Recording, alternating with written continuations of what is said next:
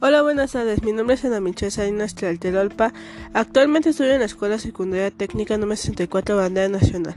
Estamos realizando un podcast a cargo del profesor Benigno Núñez Arellano, de la asignatura de Biología y Artes Visuales. Hoy hablaremos del capítulo 8, Theobald Smith. Hace 1890 hizo su aparición un joven Theobald Smith que dio la explicación de por qué el ganado vacuno del norte, cuando es trasladado al sur, enferma y muere a consecuencia de la fiebre de Texas, y de por qué el ganado vacuno del sur, a un estado sano, acarrea al Real Norte una muerte misteriosa para aquel que está en la región.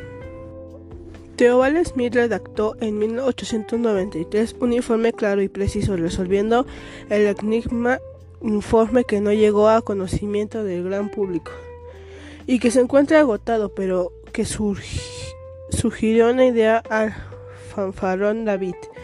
Bruce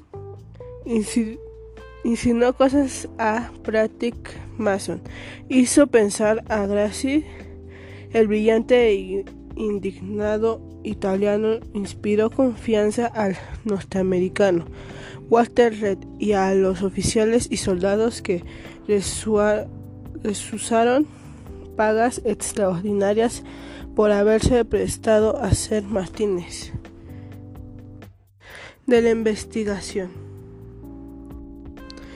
Había que hacer algo los distinguidos doctores del Consejo Metropolitano de Sanidad y se pusieron a trabajar para buscar el microbio causante de la epidemia y entre tanto unos cuantos viejos ganaderos del oeste, gente eh, avesada tenía su teoría, lo que podríamos llamar una conseja nacida entre el humor de sus pipas, de sus conversiones, lamento las desastrosas pérdidas de ganado. Como material de investigación, solo dispusieron aquel año de los vasos e hígados de cuatro vacas muertas de fiebre de Texas, que llegaron a la guardilla laboratorio caliente como un horno, procedentes de Virginia y Maryland, y, y acondicionados con hielo y unos recipientes. Sin pérdida de momento envió telegramas a los ganaderos recomendándoles extrajeran las extrañas de a los animales inmediatamente después de morir y que acondicionadas con hielo las remitieran al laboratorio por la vía más rápida. Así lo hicieron y el primer brazo que examinó no encontró microbio alguno y sí, únicamente una gran cantidad de glóbulos ojos misteriosamente destruidos. Se dio cuenta de que no conducía a nada permanecer en el laboratorio, aunque dispusiese de todos los conejillos de indias imaginables y de una colección de jeringas para dedicarse simplemente a examinar brazos e hijados de vacas más o menos corrompidos. Empezaba a hacer sus preparativos para el verano de 1889, cuando el día del laboratorio Kilborne de la ridícula teoría de las garrapatas elaborada por los ganaderos. Escuchó el relato de Kilgore acerca de la teoría de las garrapatas. al parecer y se enteró además de que los ganaderos del oeste estaban de acuerdo con, que los causantes de la enfermedad eran esos bichos. Theobald Smith decidió ir en busca de los ganaderos y observar la enfermedad lo más cerca posible.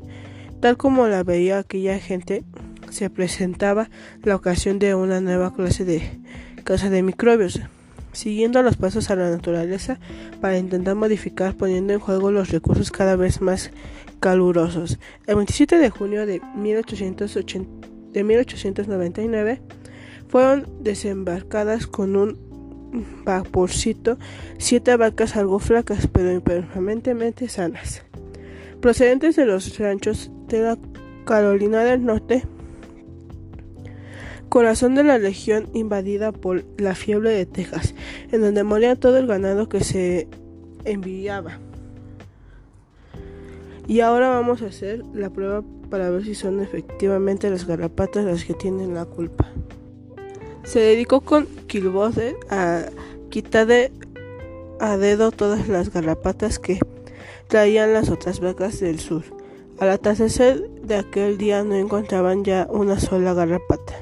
En las tres vacas de la Carolina del Norte, a las que encerraron en el cerro número 2, con cuatro animales sanos del norte. Esperemos ahora ver si son las garrapatas las que tienen la culpa, flexionaba Smith.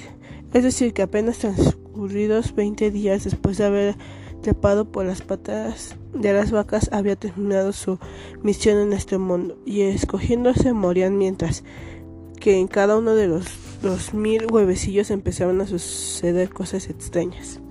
Para ver si el ganado del norte había sido invadido ya por las garrapatas y tenían fiebre, la cabeza colgante, etc.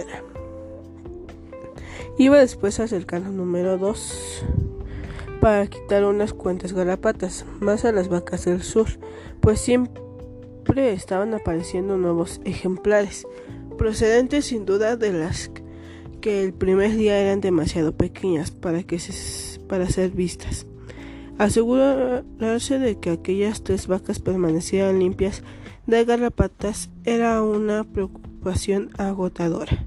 En el cercado número 2, en cambio, donde no habían garrapatas, las vacas del norte permanecían tan sanas como sus congéneres de la Carolina del Norte. Dentro de los glóbulos rojos es donde tengo que buscar el microbio. Para entonces había pasado ya lo más caluroso del verano. Había llegado septiembre y las cuatro vacas del norte seguían pasando y engordando en el cercano número 2. Liebres de las garrapatas hizo venir a de los campos fatales de la Carolina del Norte, grandes cubos de hierba, plagada de garrapatas trepadoras, sedientas de sangre de vacas, cubos de llenos al número 3, donde jamás había habido ganado del sur ni sus parásitos chupadores, y corriendo en corriéndolo en todas direcciones, lo fue sembrado de garrapatas, de aquellas semillas posibles fatal. Seguidamente, Kilborder condujo a este campo cuatro vacas del norte, y pocas semanas después la sangre de esos animales se aguó, murió uno de ellos, y dos de los tres restantes sufrieron ataques graves de fiebre de Texas, pero salieron adelante de la manera que queda relatada. Theobald Smith descubrió el primero entre todos los cazadores de microbios.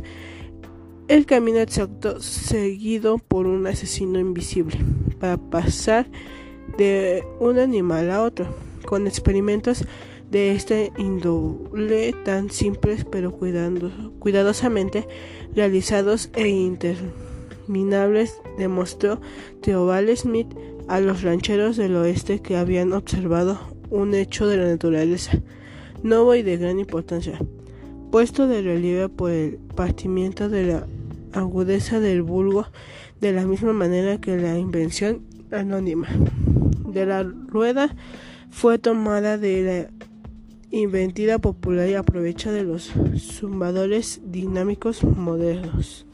¿Cómo se les arregla a esos bichos para transmitir enfermedad de una vaca del sur a otra del norte? Se pregunta Smith.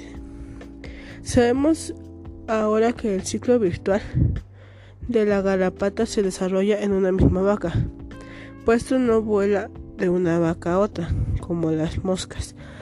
La pregunta era espinosa y demasiado sutil para la tosca ciencia de los rancheros y Smith se propuso desentrañarla cuestión tomó millares de las garrapatas traídas en cubos de la Carolina del Norte y las mezcló con heno de que dio a comer a una vaca norteña susceptible, encerrada en todo cuidado en un establo especial, pero no sucedió nada. La vaca parecía disfrutar con el nuevo régimen alimenticio y hasta engordó y un día del verano de 1890 cada una de las pies de este rompecabezas encontró su lugar adecuado merced a un accidente fortuno y de los más extraños.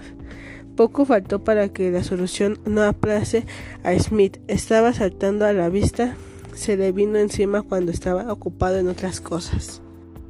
Eligió una movilla gorda, la puso en un pesebre y días tras día fue depositado en ella centenarse de garrapatas, jóvenes sujetando el animal mientras las sabandijas de se ocultaban debajo del pelo para agarrarse fuertemente a la piel.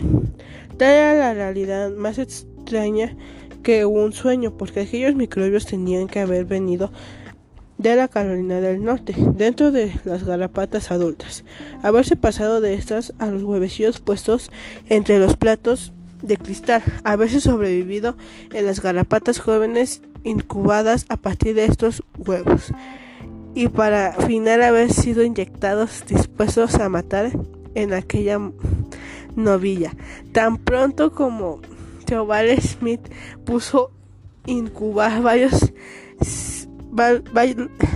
varios millares de garrapatas en su laboratorio.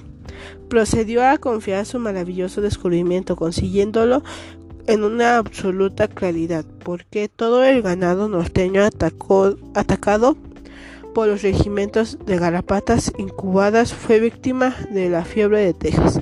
Finalmente, después de cuatro veranos, sofocaste pero llenos de éxito, se dispuso en 1893 a contestar a todas las intricadas cuestiones que puede transmitir una enfermedad, exterminando ese insecto bañado el ganado eh, en soluciones antisépticas para matar las garrapatas y manteniéndolo en campos limpios de estos bichos.